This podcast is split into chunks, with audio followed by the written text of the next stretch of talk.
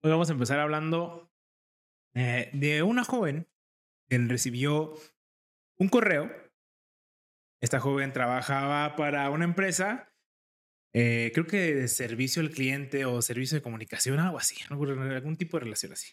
El punto es que su empresa, cuando pegó este, la pandemia, no sé si puedo decir pandemia en internet, pero cuando... O pegó.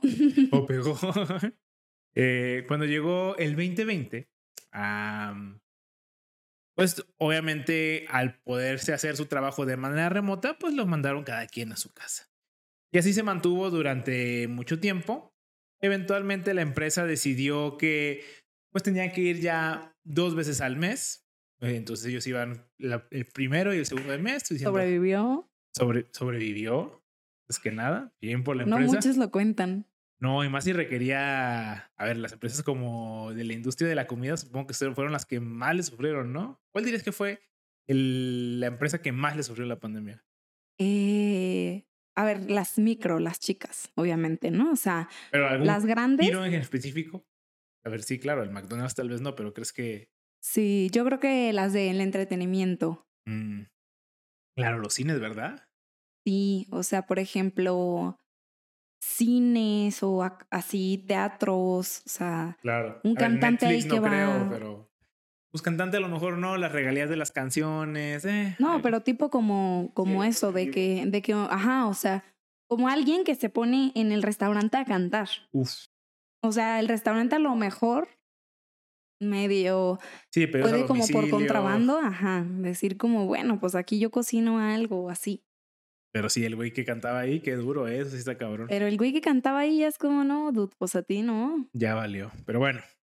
Total, eh, recientemente acaba de recibir un correo esta muchacha en su empresa, en el cual le dicen que a partir de mes, no sé, esta semana, va a tener que eh, acudir a la oficina dos veces por semana. Eh, y el motivo por el cual la empresa dice que deben de hacer esto es para levantar la moral del equipo. Ahora, mm, parece ser que no necesariamente han recibido los resultados que esperaban, ya que ella va a la oficina y dice, no, pues todos están aguitados, desanimados, no se la pasan tan chido. Y a ver, aquí yo siento que... Si era lo esperado levantar la moral, pues eso no se está cumpliendo. Claro. a ver, yo realmente dudo que el, el propósito por el cual las empresas quieran que vayas a la oficina no es para levantar la moral. El verdadero motivo es para verte ahí y que no estés valiendo verga y ver estés ahí sentadito. Ahora. Sí, a ver, ¿cómo? O sea, más bien para testear la moral, ¿no? Está como súper difícil decir, oigan, pues como no los veo, yo creo que están todos bien agüitados. No, es que ni siquiera, a ver, es la justificación que ellos dan para no decir, oigan, yo quiero hacerles micromanaging aquí quiero verlos aquí sentados, no van a decir eso. Entonces, ¿qué dicen? Ah, es para eh, conectarnos como equipo. Sí, me recuerdas a, a un compañero que resulta que es mi jefe, pero no es mi jefe, que dice, yo no soy micromanager, yo solo quiero saber qué estás haciendo, que siempre tengas trabajo eh, y quiero ver exactamente cómo lo haces porque dudo en los detalles, en cómo está hecho. Sí, claro. Y eso, según tú, no es micromanagement. Es que el hacer micromanagement es este, como una palabra prohibida, ¿no? Es como, uy, no, no, no. No voy a aceptar que, que, hacemos esto porque, a ver. Es como mentira. No, yo no dije mentiras. Yo evité la verdad. Claro. Es como, güey, no tienen nada, de, malo decir, bueno, sí mentí.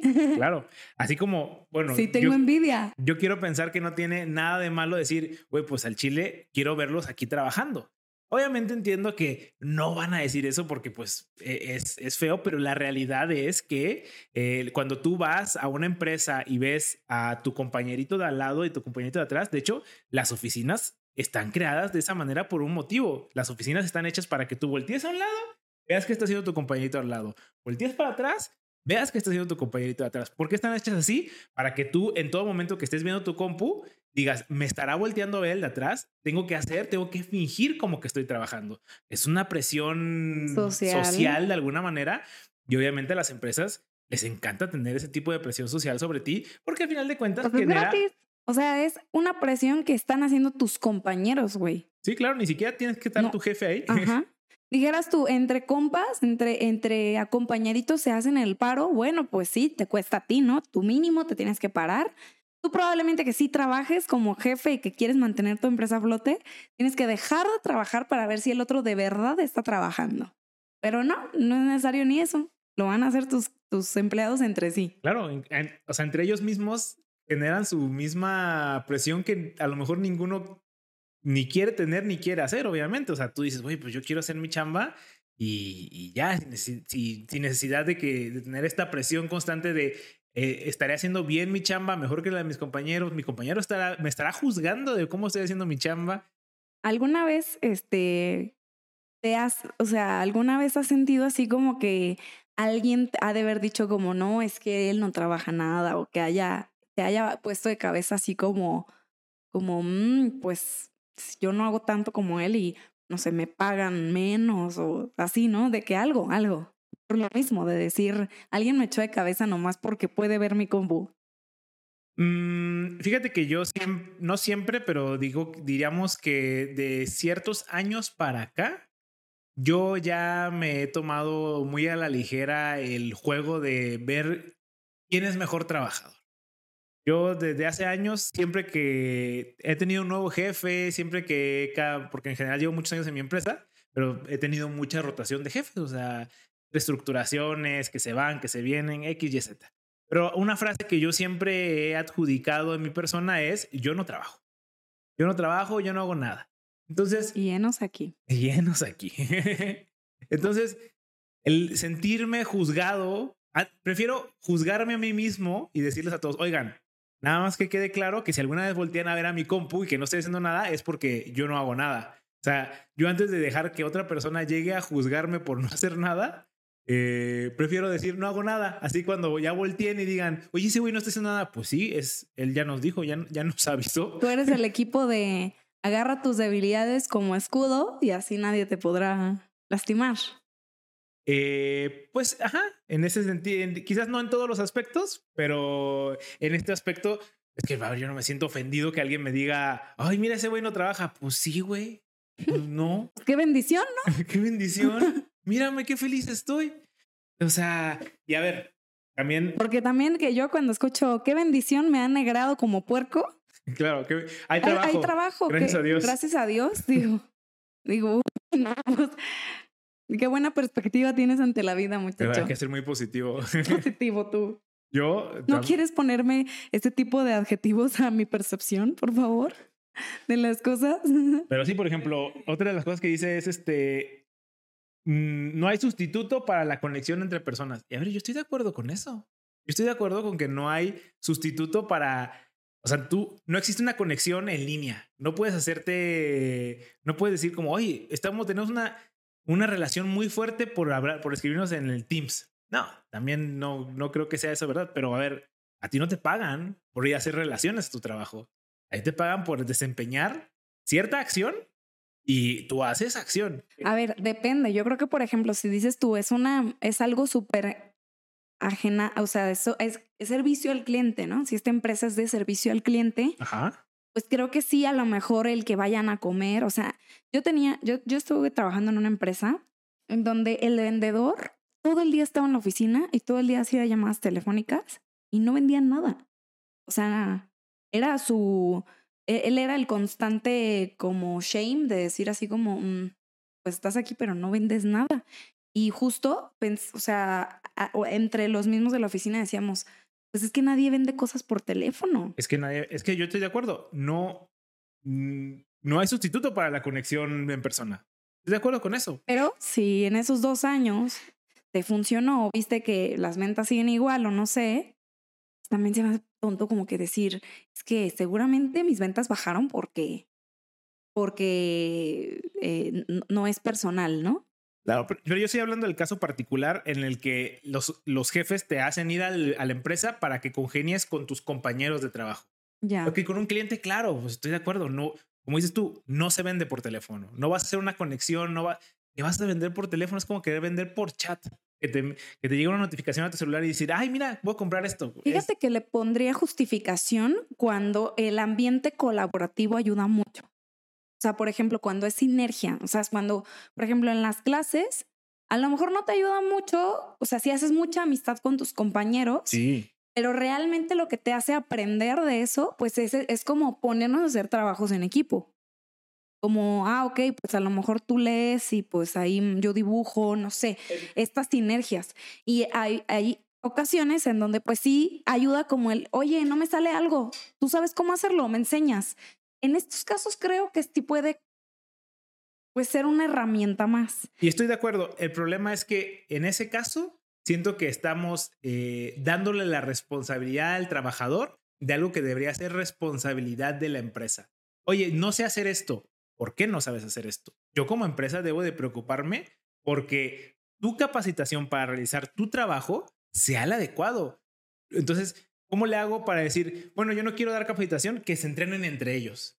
Bueno, yo no quiero, o sea, cuando, cuando no hay procesos definidos, es como, es que todos hacemos de todo. A ver, no se trata de que todos hagan de todo. Entonces, tiene que haber procesos definidos. entonces, le estás cargando la mano al empleado. No, y que dentro de los días de ir a la empresa, pues que no sea como, ay, vayan y pues ahí háganse ustedes responsables, como tú dices. Claro, o vayan a trabajar en sus cosas. No, el día que vayamos a la empresa vamos a ir a hacer algo que solamente podemos hacer si requiere, lo que nos requiera a todos en la misma habitación. Ah, claro, ah. tiene mucho sentido, pero para irse a sentar a trabajar en lo que haces normalmente en tu casa, no, o sea. Sí, yo creo que, ok, bueno, si de verdad piensas como que la sinergia es lo que necesitas, bueno, haz actividades esos días donde incluyas esa sinergia, en donde digas, ese día todos vamos a llevar lo que más nos costó trabajo hacer en la semana. O la solución o una solución rápida que encontraron para que la compartan. Bueno, te diría yo, ah, ok, aquí tiene mucho sentido y, y suponiendo que no pudiera ser en línea, no, e incluso ahí, ahí hasta te la compro, porque digo, en línea es más difícil que alguien eh, absorba el conocimiento y si esta es una información que dices, bueno, esta es información importante, que quiero que todos de verdad agarren, porque cuando estás en línea tú no sabes quién te está poniendo atención, porque, como, porque yo estoy de acuerdo, no hay sustitución para la conexión entre personas, no hay. La pregunta es, ¿pero, necesitamos conexión personal para todo? ¿Para hacer todo nuestro trabajo? ¿En qué situación sí, en qué situación no? Esa es la, la diferencia, lo que realmente deberías de tantear en tu empresa.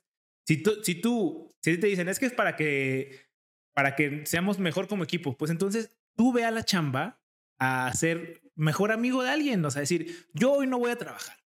Yo no vine a hacer algo que puedo hacer en mi casa, porque estar en la compu sentado viéndola, eso lo puedo hacer en mi casa, güey. Si tú quieres que yo venga a, conectarme con el equipo, pues platica con el equipo, güey. Tú ve a la oficina a platicar.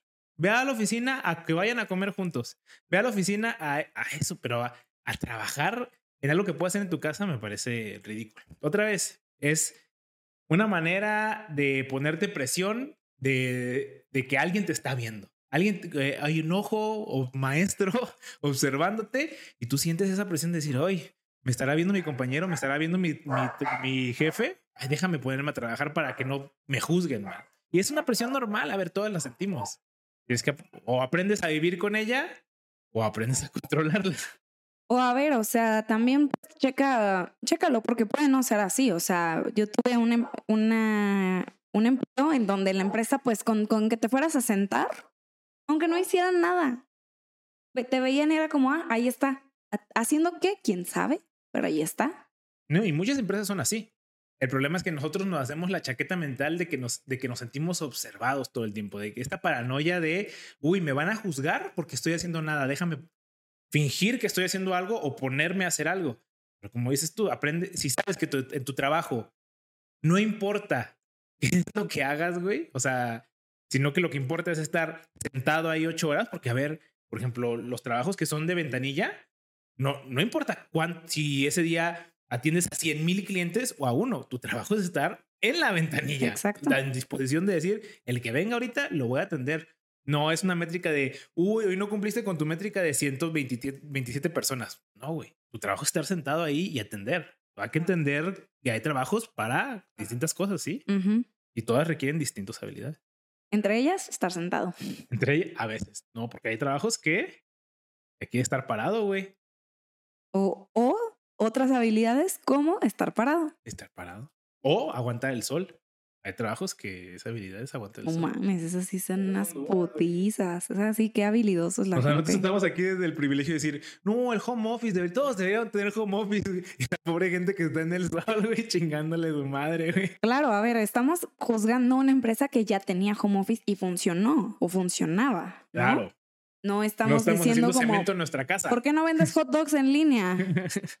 bueno. Claro, hay, hay, hay chambas que sí son de estar en el sol, o sea.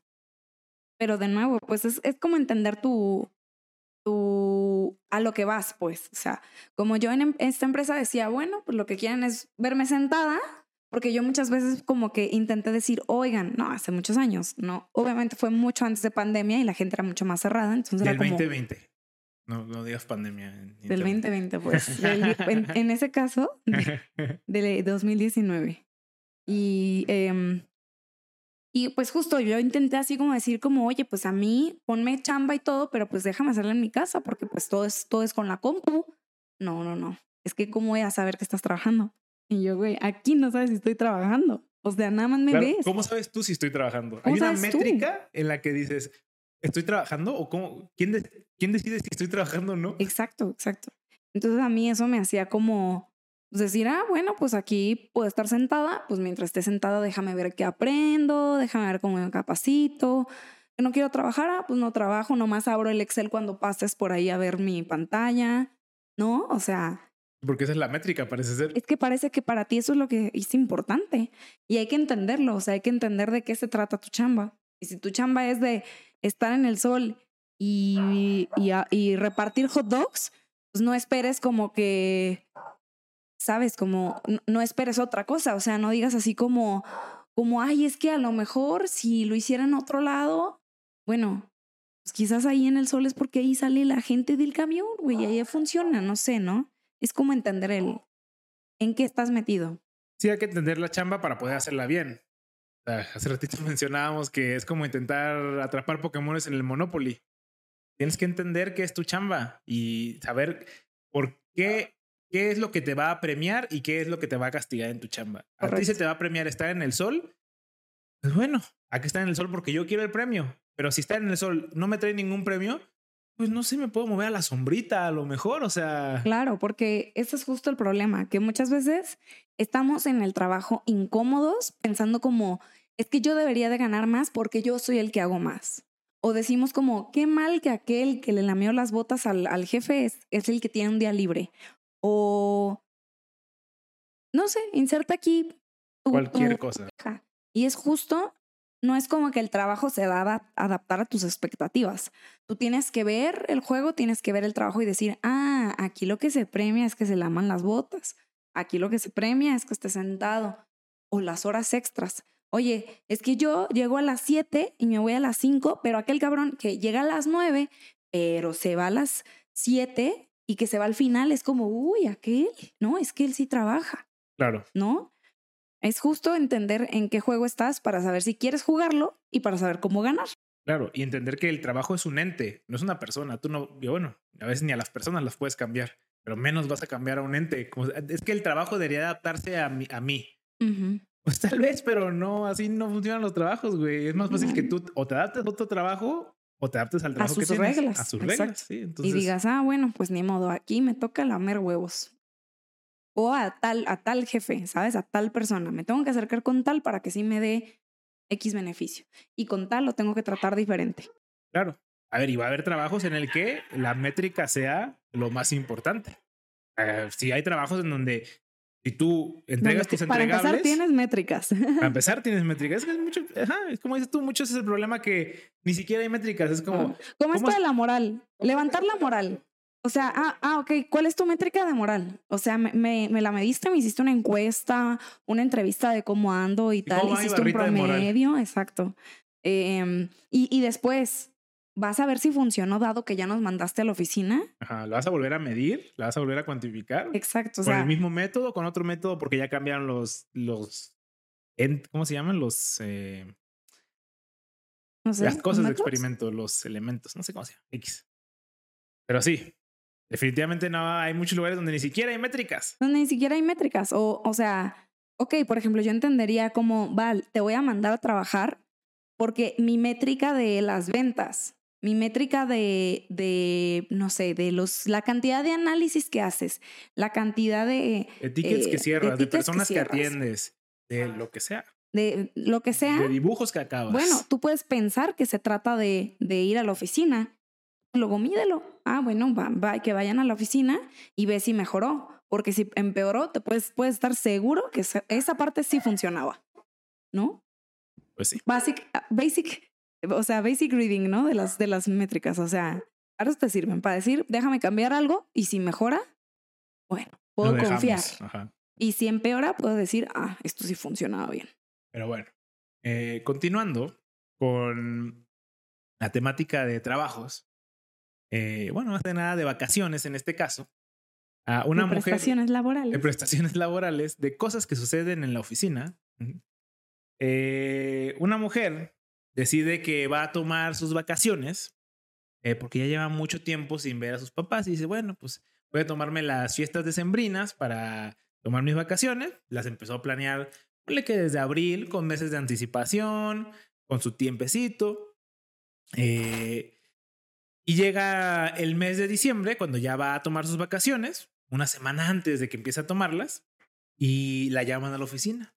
Le dicen, oye, este, Julianita, fíjate que Panchita, pues este, quiere tomar vacaciones cuando tú vas a tomar tus vacaciones y pues nos pueden tomar las dos vacaciones. Entonces, pues queríamos ver eh, si le puedes dar tus vacaciones porque pues ella quiere llevar a sus hijos a Disney y pues tú en tu caso nada más quieres ver a tus papás, que Es menos importante. es menos importante.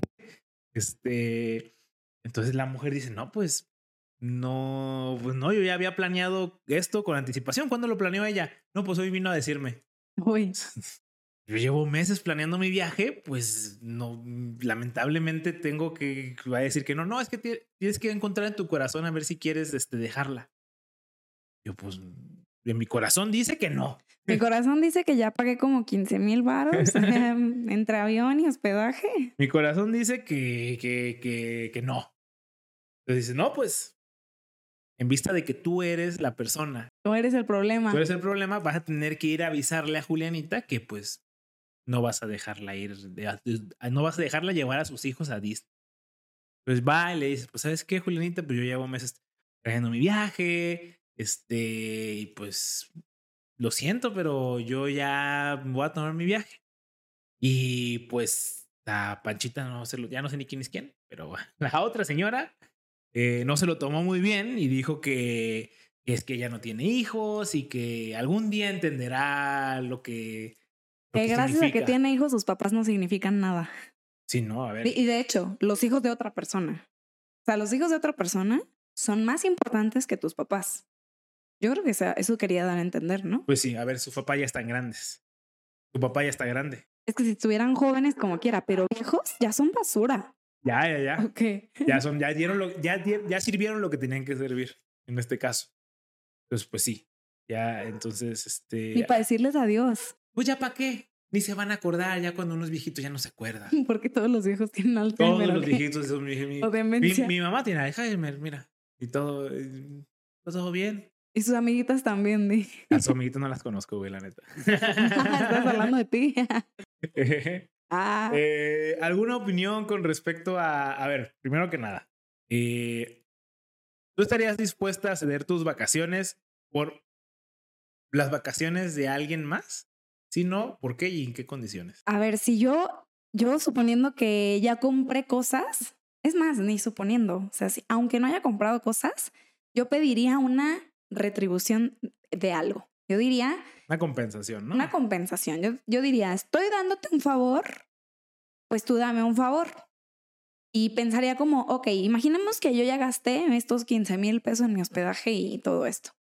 Oye, pues si me das 20 mil, que me costó, más otros 5, no sé, otros 7, ¿sabes? O sea, como, porque si me pagas los 15, no me estás pagando favor con favor, ¿sabes? Pero es que luego te lo pueden pagar. Pero no entiendo. O sea, si tú, si yo te pedí, o sea, yo dije, mi, mi favor Yo te estoy dando un favor, aunque tú me pagues el vuelo. Porque de todas maneras a mí me costó mi esfuerzo y mi tiempo y mi todo, ¿no? O sea, con 15 sí, pero estamos luego te pueden pagar el favor. Pero ¿cómo dices? Dices, ah, bueno, no te estoy pagando el favor, te estoy pagando lo que gastaste, pero yo luego ya te debo una, luego te la pago. No, a mí esa de ya, del luego te la pago yo. No, qué mal, ¿eh? Este, si tuviste tan poca consideración como para decir, ay, hoy se me ocurrió mis planes y estoy por encima de ti, me dudaría muchísimo de que alguien así me pagase el favor. ¿Alguna vez te han despagado un favor? Deja de eso. Con esas palabras pensaría, o sea, suponiendo que ya las escuché, pensaría como esa persona, claro, que entiende que yo no le hice, o sea, que, que no me debe ningún favor. Porque eso es lo que debí de haber hecho porque sus hijos son más importantes que mis papás. Pues no me debe ningún favor. ¿Cuál? Pues sí. ¿Me entiendes? De alguna manera, eso, e, ese es el pensamiento que tendría la persona. Yo también estoy de acuerdo contigo. O sea, si ese es el pensamiento de ella, pues ¿cómo en, en su cabeza va a entender cómo me debe un favor? Si para ella lo más importante son sus hijos antes que mis papás. Me causa el conflicto las personas que les prestas dinero y se enojan cuando les pides el dinero.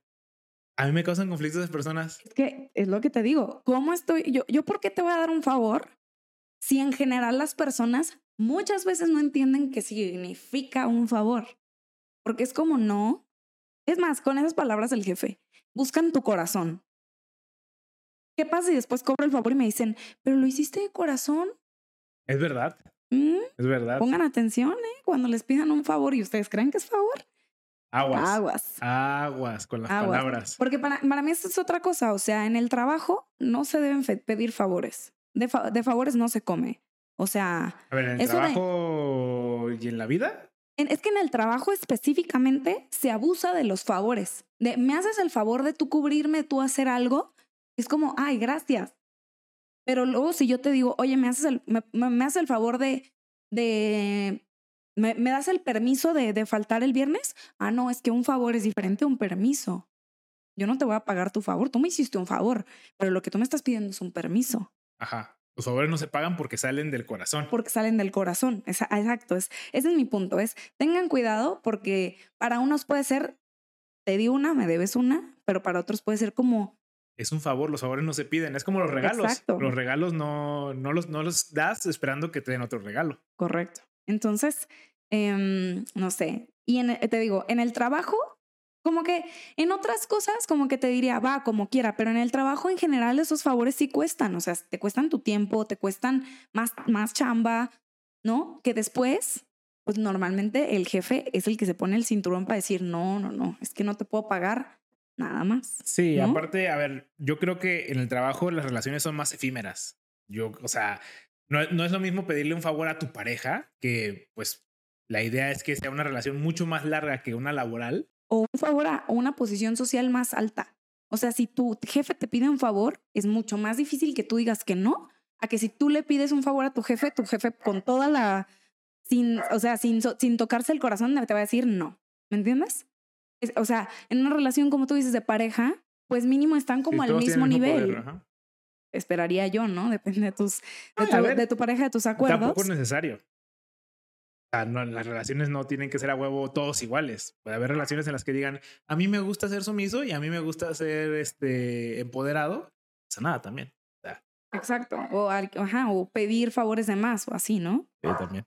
O no pagar favores. O sea, no sé, pues, pero a lo que voy es, en una relación en donde uno está por encima del otro, como en la laboral, Sí, como en, en la relación laboral, pues no, mm, es más, o sea, es complicado porque luego, o sea, luego si dices, a ver, voy a darle un favor, pero los, lo vas a saber cobrar. No, pues, cabrón. O si tú lo quieres dar de corazón, pues dalo de corazón, o sea, es Claro, ahí sí. Dalo como favor. Piensa que no te la van a pagar. Es como prestar dinero. Muchas veces dicen como cuando prestas dinero, tú dalo por perdido. Tienes que entender es, así es, güey. O sea, a veces cuando das dinero, tienes que entender tú que dalo por perdido, porque si no, pues va a ser más problema, definitivamente. O si no lo das por perdido, o sea, si dices, no, es que esta persona me lo va a regresar, bueno, y si no te lo regresa, algo va a perder. Tu confianza, tu relación con esta persona, a lo mejor tu, eh, como la, la cercanía que tienen, ve tú a saber. Entonces, para mí es un favor. Entonces, un favor con, con otro favor se cobra, ¿no? Entonces, yo diría, si tú apenas me estás por ejemplo, pagando mis 15 que gasté, en realidad todavía te estoy haciendo un favor. Entonces, me tienes que dar una bonificación extra, me tienes que dar más, más de ese dinero o días de vacaciones o lo que sea. Y como mi relación es con el jefe, yo eso le pediría a mi jefe. Yo le diría, pues sí se la doy, sí, tú me puedes dar esto de regreso que ya gasté o que ya planeé o que ya hice. Más. Más, eh, pues el favor. Este es como el dinero, güey. O sea, si te piden cinco pesos y tú das cinco pesos, no solo estás dando los cinco pesos, también estás no regresaste un favor. Él te sigue debiendo un favor. Para mí eso es súper importante. Sí, porque la descapitalización de esos cinco pesos para ti es un riesgo o un factor que está en la ecuación todavía. O sea, no más porque... No pagaste su riesgo. No pagaste los intereses, los, los intereses que deberían de pagarse de, haber, de haber pedido el préstamo. O sea, porque el, hecho de que yo te doy cinco pesos y tú me regresas cinco, es que ahí, ahí ya hay un favor todavía. O sea, no... Él te sigue debiendo, ajá. Él te sigue debiendo. Entonces, ah, bueno, en, mi, en mis creencias de qué significa un favor, en mi simbolización de un favor, para mí sería pues eso, sería, yo si estuviera sacrificando mi día y no fuera con mis papás, pues te estoy haciendo un favor, así que págamelo. O sea, y págamelo por adelantado, porque a mí eso de, ay, te debo una, luego... ¿Y tú como jefe, cómo, cómo, por ejemplo, pedirías ese favor? O sea, no un favor, porque en este caso no, no, pedirías, no deberías de pedir un favor, pero ¿cómo pagarías ese, pues, ¿cómo decirlo? Ese, esa... Imagínate que tú tienes un empleado. O sea, que en esta situación yo soy el jefe. Mm, ajá. ¿Cómo, pagarías el favor? Lo pagarías de manera monetaria, pero ¿cómo lo haces, güey? O sea, no lo puedes poner en la nómina, ¿estás de acuerdo, no? Pues yo creo que depende, o sea, si eres, o sea, si eres una empresa micro o así, pues un sobrecito, güey, ¿sabes? O algo material, güey, una botella, no sé, ¿sabes? Algo como, como, ah, ok, o sea, y te lo diría, ¿no? Porque luego es como, ay, pues gracias, por esta carriola. colores. Que yo ni bebé tengo, exacto, o sea. ¿no? O, güey, vacaciones, güey. Es como, no tiene que entrar a nómina. Es como, ah, tómate un día y te lo pagamos como si hubieras venido. Claro, pues sí. No sé, por eso pienso que hay varias opciones como jefe que puedes dar compensando el favor porque, pero a mí, para pero para mi entender es como que el jefe tampoco entiende que es un error, es, un favor, por lo mismo que te digo por las palabras, ¿no? De a que tu corazón. Estamos hablando de, estamos, estamos hablando de la interpretación, de la interpretación de la, situación. Ajá, Sí, entonces, es a lo que voy. Yo diría, yo primero que nada educaría, te estoy haciendo un favor, quiero que me pagues ese favor, o sea, Sí, tal cual, como me pagues el esfuerzo que hice por hacerte ese favor, más aparte quiero un favor yo. Ese sería mi costo, ¿no? Y si este güey dice, no, es que no te lo podemos dar y todo. Pues tómate los días, güey. Este, exacto, o sea, ah, ok, no me puedes pagar el avión, pero tampoco me puedes dar días. O sea, no me puedes dar nada. Pues bueno, pues no. Y en caso de, ay, pues ve tú a decirle, ah, ¿cómo no? Oye, no quieres, mira, el jefe ya me dijo que no me puede regresar el dinero que gasté para mi camioncito y mi, y mi hotelito. Si tú me lo das, pues te dejo los días. Así de fácil, ¿sabes? O sea, más aparte algo, ahí ya, ya le inventaría yo un número o algo, porque a lo mejor a tu compañerita no le puedes pedir días, pero sí le puedes pues pedir varo o sí le puedes pedir algo que, que, que, pague tu favor, ¿no? Una carriola. Una carriola. Porque ella tuvo hijos, seguro tiene una carriola por ahí. Es verdad. ¿Por qué la gente guarda esas cosas? Porque si tiene fe de que se los va a prestar a alguien más. ¿Tú guardarías eso? No, pues claro. O sea, pues es una carriola, ¿no? Te costó algo significativo de dinero. Sí, diría, güey, a ver, a ver si tengo otro hijo o a ver si se la doy a alguien que le sirva. Pues como muletas también, ¿no? Es como, ah, ya compré mis muletas, ya déjame las tiro, ¿no? Pues a ver si le sirven a alguien, no sé. Algo. Muletas es un buen ejemplo también. Y ya si nadie quiere pagar, pues sí, ya diría como, no, pues dale, pues no, no se puede. Es que creo que eso ya sería básico. Si yo llegara contigo y te dijera, ya compré el avión. Sí, más bien lo que me, lo que me preocuparía sería como, ah, ok, sí, sí te lo pago, pero te lo pago luego. Es que hay... No, no, no, ese de luego, no. Es que sí, eso es lo difícil, la neta. Porque, a ver, la persona, supongo que ya tenía planeado, sí, sí, te quiere quitar tus vacaciones porque quiere usar sus vacaciones, lo cual implica pues un, no tener dinero. un gasto. A ver, no, no, irse de vacaciones no es gratis.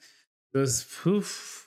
Nah, es decir, me sobra lo suficiente para darte mis vacaciones y lo, lo, lo, que ya habías gastado tú de tus vacaciones. No, no, no. no. cabrón, la neta. No hay, yo, no, yo conozco es pocas personas. Eso sería otro riesgo. Es que sería hacerle otro favor. De nuevo, ah, escuchen de, de, lo que estamos hablando. O sea, favor también es decir, confío en ti, aunque te hayan pagado, pero siguen debiéndome un favor. No sé, todo eso para mí es complicado. O sea, en el trabajo sí es como, no, güey, aquí no hay de favores. Aquí hay, te doy algo, me tienes que dar algo. Sí, más en el trabajo. Es que, es, que en el trabajo es súper difícil porque no se pagan horas extras con pizza. O sea, si vas a pagar, o sea, pagarte horas extras es decir, ¿cuánto valen mis horas? mis horas extras que valen más. Porque también, si tú trabajas tus ocho horas, tus siguientes ocho horas no deben de valer lo mismo. Tú ya no estás igual de energético, ya no tienes la misma... Tu mente ya está cansada. o sea, eso es legal. Para empezar, para empezar ya estás, ya estás siendo ilegal, entonces ya te deben de pagar porque estás haciendo algo ilegal. Así que, no sé, o sea. Pero bueno, cambiando de noticias, eh, hay un video, o surgió un video en el internet de un joven que llegó a su casa, vio que estaban sus tíos ahí en la sala eh, y dijeron, ah, ¿dónde estará mi primita? Que pues viene con normalmente con mis tíos, ¿no? Va y la busca. Está muerta. ¿Cómo? Venimos a decirles que está muerta. No mames. no, estaba viva, estaba viva, todavía. En ese momento, espero. Porque si no, acabaron la noticia. Este. Va y busca a la primita y se da cuenta que está, eh, creo que en su habitación y ve varios papelitos de colores recortados. Eh, esos papelitos de colores había unos verdecitos como estos, unos este, azulitos, que esos son los más duros, dependiendo de. depende de las ¿De las tijeras? Mm, de las tijeras, no, o sea, más duros de perder. Ah. Los azulitos son los más duros de perder. Uy, yo no ubico esos. Los de 500, güey, son azulitos, ¿no? Nunca he visto uno. Ah. Y pues resulta que le, le recortó varios de sus billetes y pues se los hizo como, como tresitas.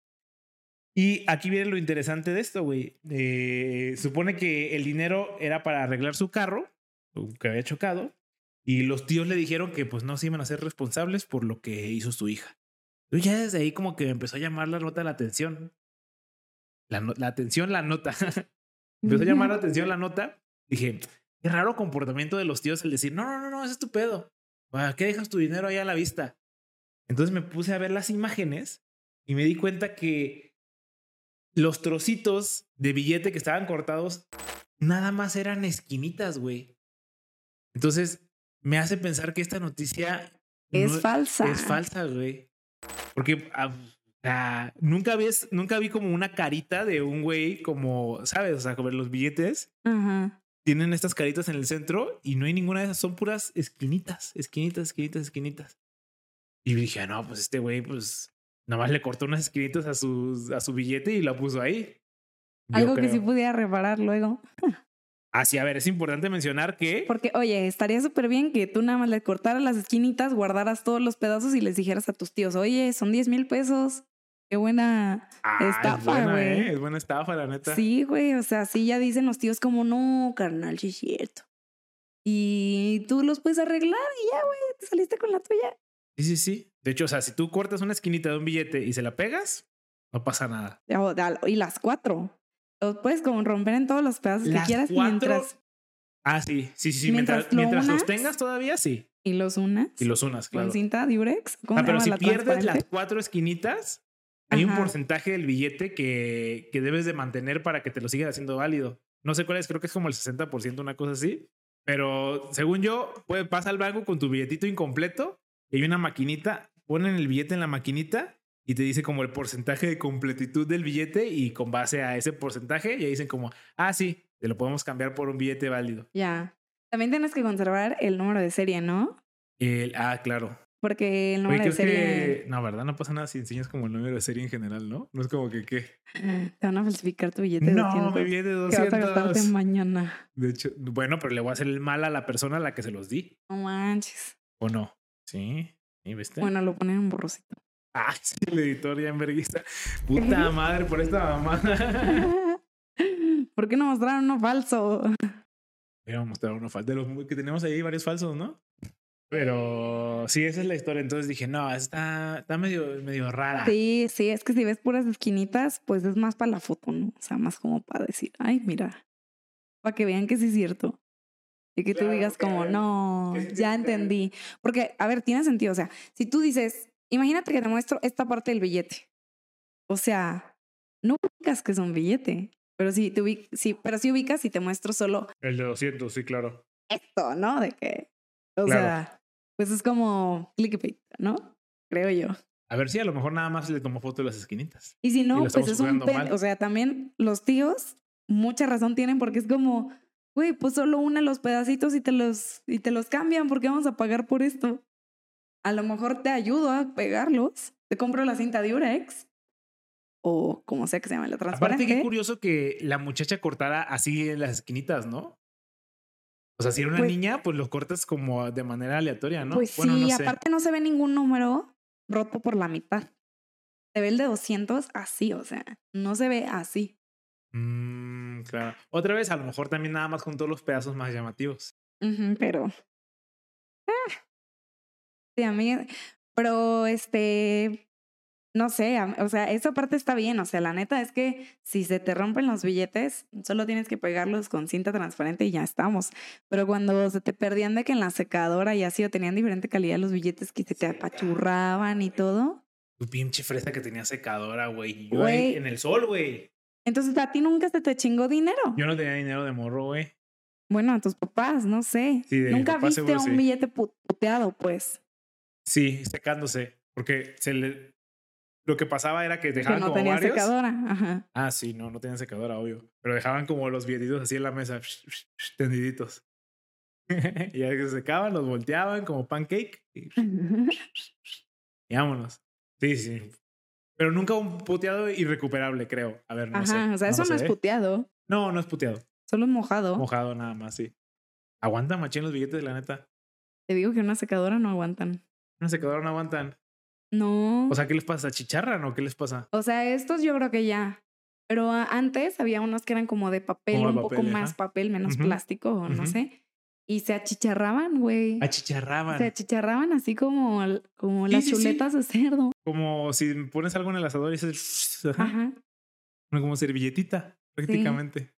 Sí. sí, sí, O se despintaban, o sea, como era papel, pues haz de cuenta que es como si le hicieras así al papel y que de repente sale como... Pues ya te salía tu camisa así con el estampado de Miguel Hidalgo aquí, güey.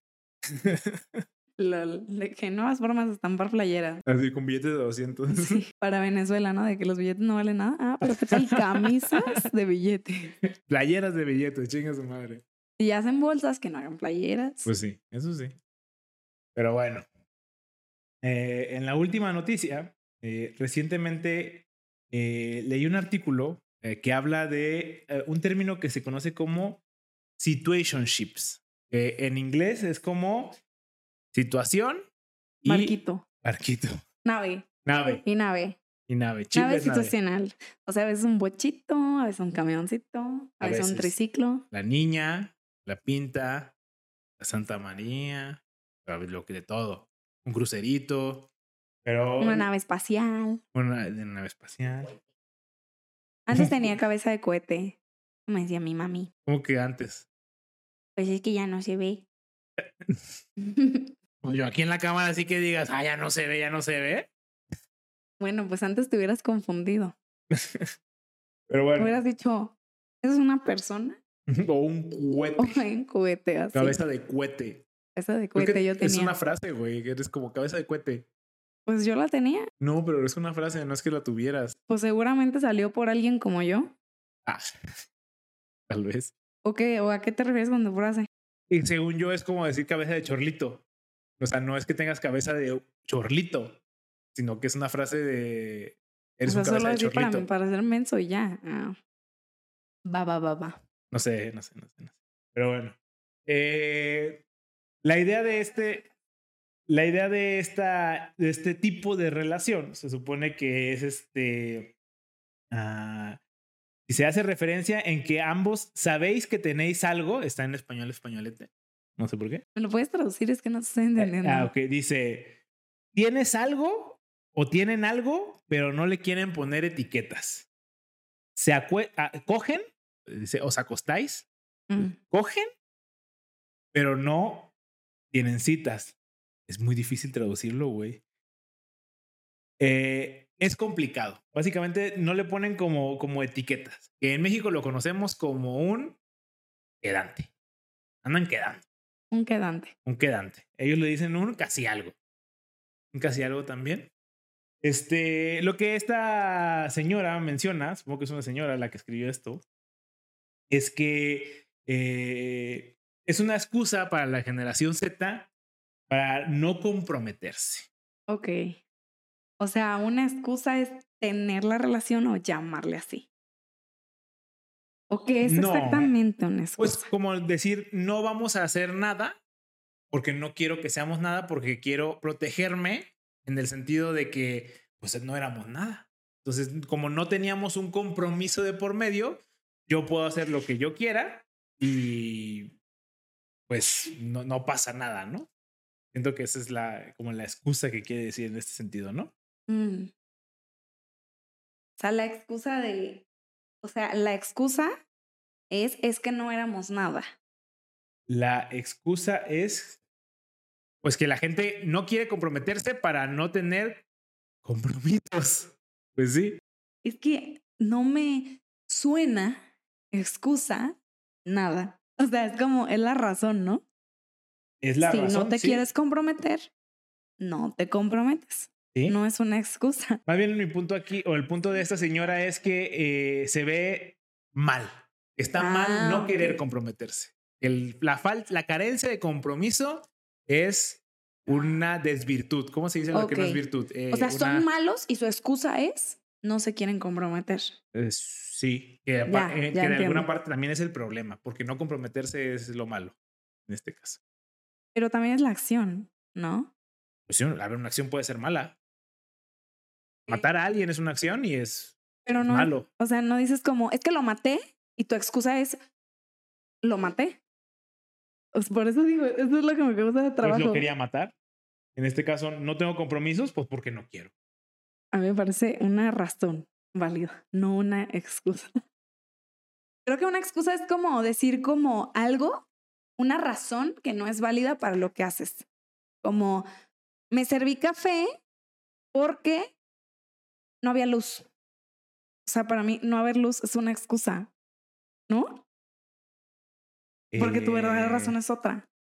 Ya te perdí, güey, la neta. Sí. Eh, pero supongo que quieres seguir hablando de excusas y razones. Este. ¿Sí? es que, ¿qué quieres que te diga, güey? No, pues si Eh, estás ¿alguna perdida, opinión? nada. O, Em, o ninguna. Mm, pues a ver, sí, yo creo que sí, la, la gente de, de antes, las señoras, pues supongo que sí lo ven negativo, ¿no? Pues es que a ellos, a ellas los e- enseñaron a que si no son pareja no son nada como personas, entonces, pues es normal que sientan envidia de la gente que puede no ser nada y ser una persona completa. A ver, espérate, también la falta de compromiso en todo sentido, no, no, no, o sea, pensar como déjame hacer lo que yo quiera siempre sin ningún sentido de compromiso, también no creo que sea la solución correcta. Pero estábamos hablando de las situationships, no del compromiso, o estamos hablando del compromiso. Mm, Porque sí, entiendo que si no te quieres comprometer con nada, eh, supongo que sí, pues puede ser una situación súper agotadora, ¿no? O sea, a lo mejor estos niños de verdad, eh, o la generación Z, que pueden ser pues adultos jóvenes, em, pues a lo mejor sí ven así como, güey, pues no me quiero comprometer con nada porque ya estoy cansado de tantos compromisos. O sea, también es una generación muy eh, exigida, ¿no? En donde hay mucha competencia. O sea, en los tiempos de nuestros papás, pues estudiaban la carrera y ya eran exitosos, ni siquiera tenían que echarle tantas ganas. Y ahora nosotros hacemos de que el doctorado y dices tú gana más un carnicero. Entonces, cada día los niños están bajo más presión o bajo más. No sé, si hay ¿no? no sé si hay más competencia. No creo que la palabra correcta sea competencia. Más bien hay más exposición a casos de éxito. Que siento que es un poco distinto. Yo creo que la competencia es la misma. A ver, yo, yo, yo en realidad. Eh, pues a ver, definitivamente hay un poco más. Porque, y es, pero siento que es natural. Y va, en crecimiento. Va en crecimiento, ajá. Como siempre ha ido, digamos. Es una, la competencia siempre ha ido en crecimiento de manera eh, normal, vamos a decirlo. Eh, pero yo compito contra, si yo quiero conseguir un trabajo en Guadalajara, estoy compitiendo contra la gente de Guadalajara, que sí, obviamente cada vez, conforme pasa el tiempo, va a haber más.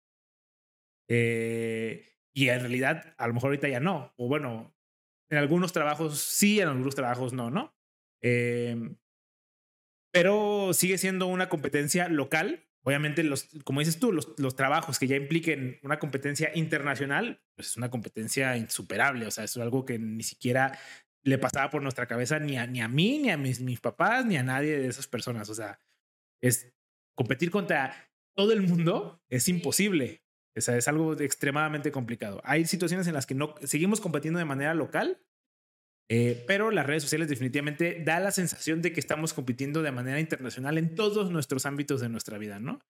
Ese es, siento que es más, el problema no es que realmente haya más, considerablemente mucha más competencia, como lo dices tú, sino solo que hay, si hay más competencia, como siempre lo ha habido y siempre lo habrá, más bien hay más exposición a casos de éxito que pues descienden como competencia, ese es el problema.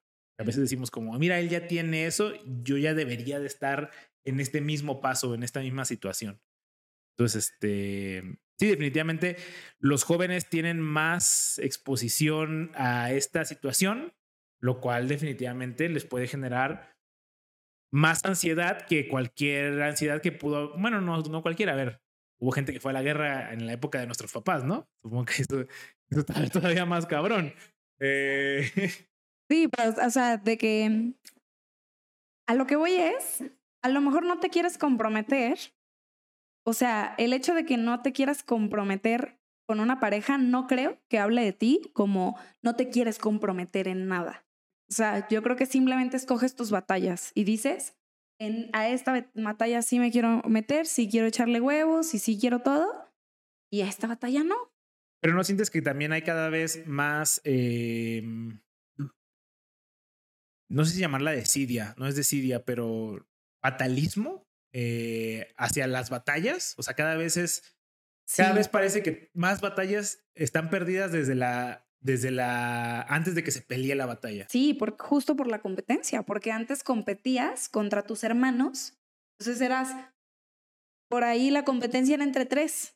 Y las victorias eran más fácil que ahora que tu competencia es un artista que ves en redes sociales o N cantidad de artistas y ya dices, güey, yo estoy en el, en el hasta abajo. O sea, ya me están pisando estos cabrones. Sí, más que incluso cuando hay una métrica.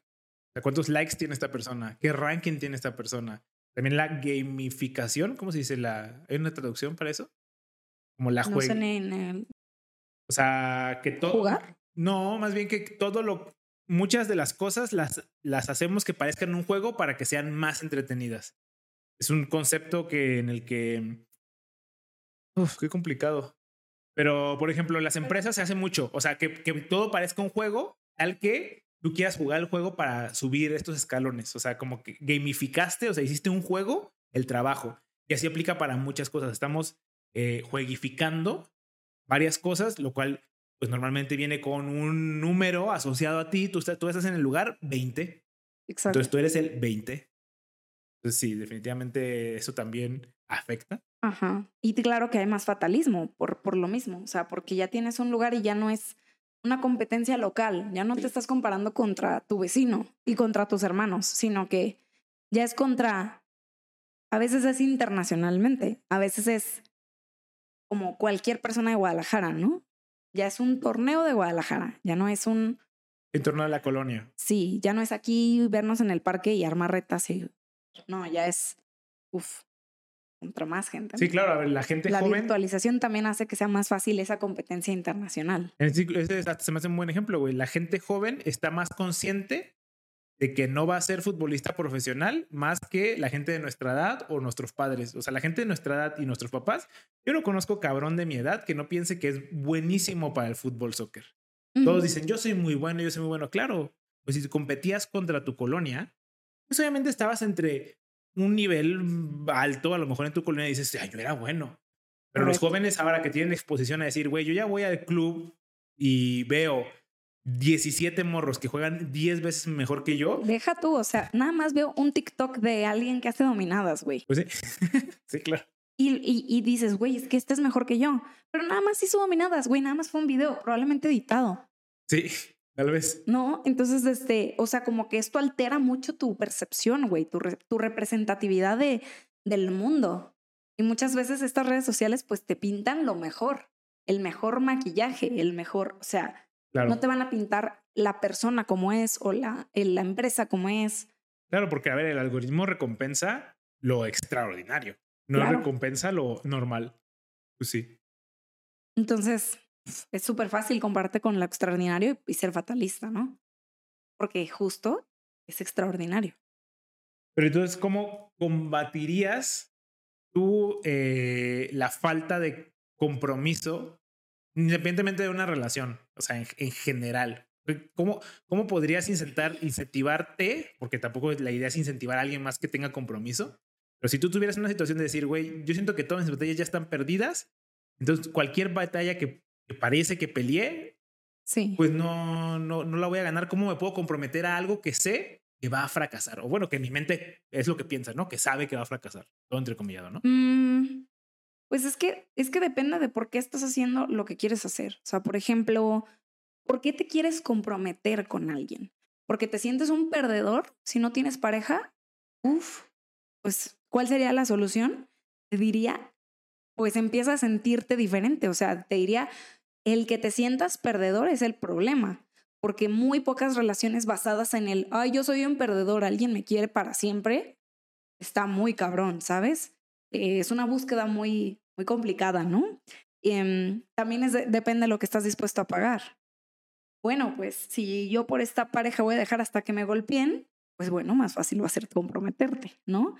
Pero por ejemplo, en los trabajos, antes era lo mejor sencillo comprometerse porque el compromiso eh, te daba una recompensa, te daba más días de vacaciones o te daba incrementos o te daba bonos, no sé. Pero hoy en día, ¿por qué te querrías comprometer con una empresa? ¿Solo porque tu papá dijo? O sea, solo porque es lo que se ve bien.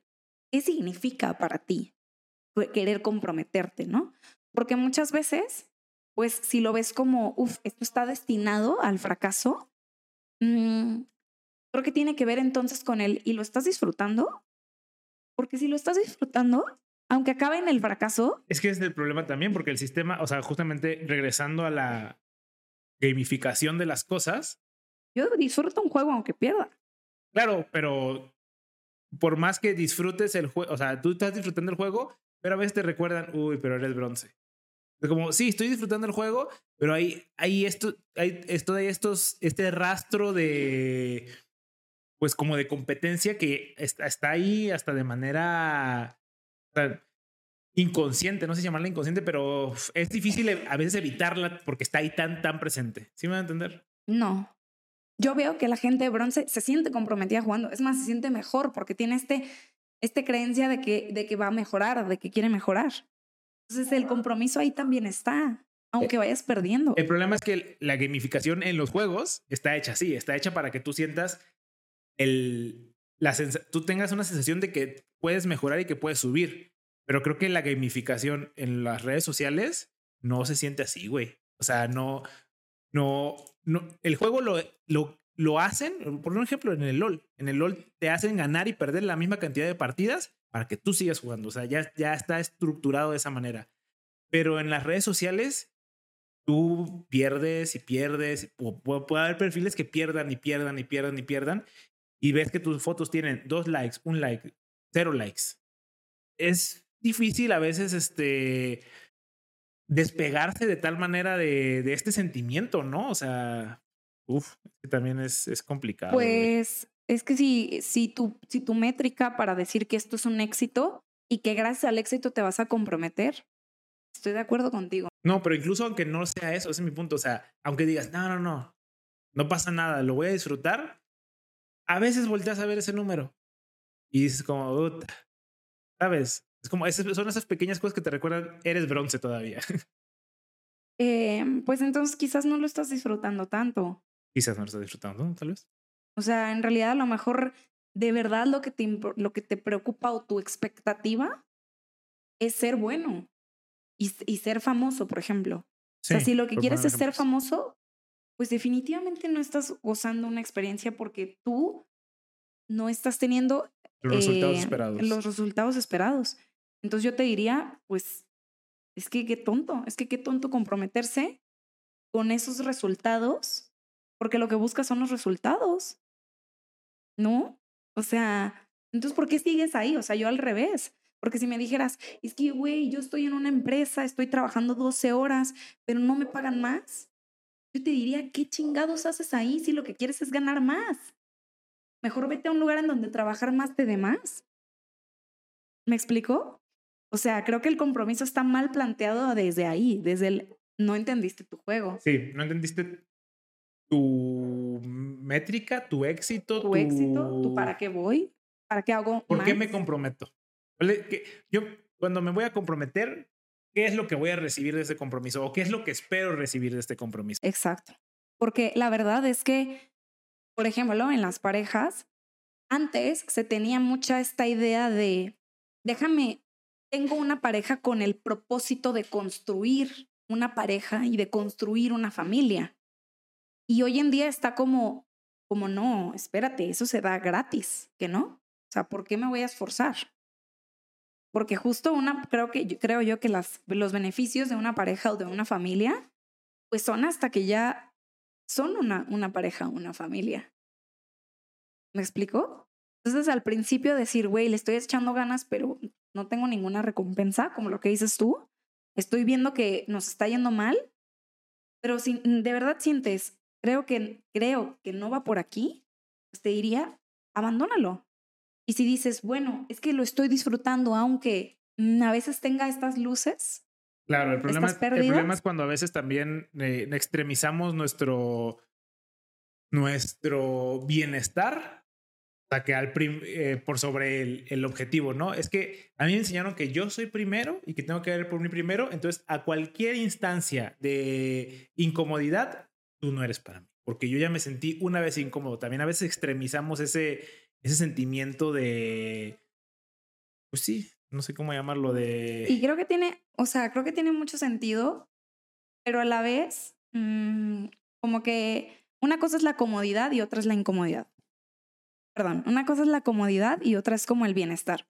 Muchas veces el bien, ir por el bienestar va a hacer que salgamos, o sea, que salgamos a sentirnos incómodos y que digas, por ejemplo, suponiendo que lo que te encanta es enseñar, pero le tienes un miedo escénico.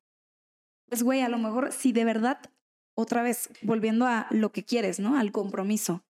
Güey, si tú lo quieres tanto, si de verdad tienes tantas ganas de enseñar, yo creo que el que pases un momento de incomodidad va a hacer que valga todo la pena. Porque a lo mejor vas a llegar y vas a decir, estoy muy nervioso y vas a pensar todo el día como, ¿qué estoy haciendo aquí? ¿Para qué lo hice y tal? Pero una vez que lo hagas, vas a decir, por eso lo hice. O sea, la incomodidad va a ser tu precio a pagar, porque esa es, porque esa es otra, no puedes tener todo gratis. Y la incomodidad muchas veces va a ser ese precio a pagar. Muchas, va a ser, muchas veces va a ser el, mm, ¿cómo me comprometo a esto? Pagando incomodidad. Claro, no hay que confundir, como dices tú, no hay que confundir el bienestar con comodidad. O sea, no, no porque algo te incomode no significa que te esté haciendo mal. No, y no porque algo se sienta cómodo significa que estás bien. Entonces, al menos yo lo he aprendido así. Yo he aprendido como, ¿por qué esto se siente tan mal? Si se supone que estoy comprometida con este propósito mayor. Claro. ¿Por qué se siente tan mal? ¿Por qué no se siente natural?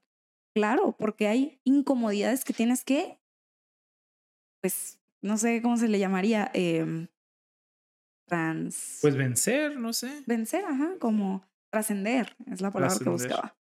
Trascender esas, esas incomodidades o ese miedo porque el miedo se siente muy incómodo. el miedo es horrible, ¿no? Es, te va a detener y te va a decir no y te va a, va a jugar con tu mente. Pero ese miedo es justo lo que tienes que trascender para poder hacer lo que verdaderamente quieres. Como hablarle a una pareja, muchas veces. Es como, no, es que, es que qué miedo porque puede que no le guste. Pues sí, justo tienes que pagar esa moneda de cambio de que puede que no le gustes, pero tienes que atravesar ese miedo si de verdad lo que, suponiendo que verdaderamente quieres una pareja. Porque esa es otra.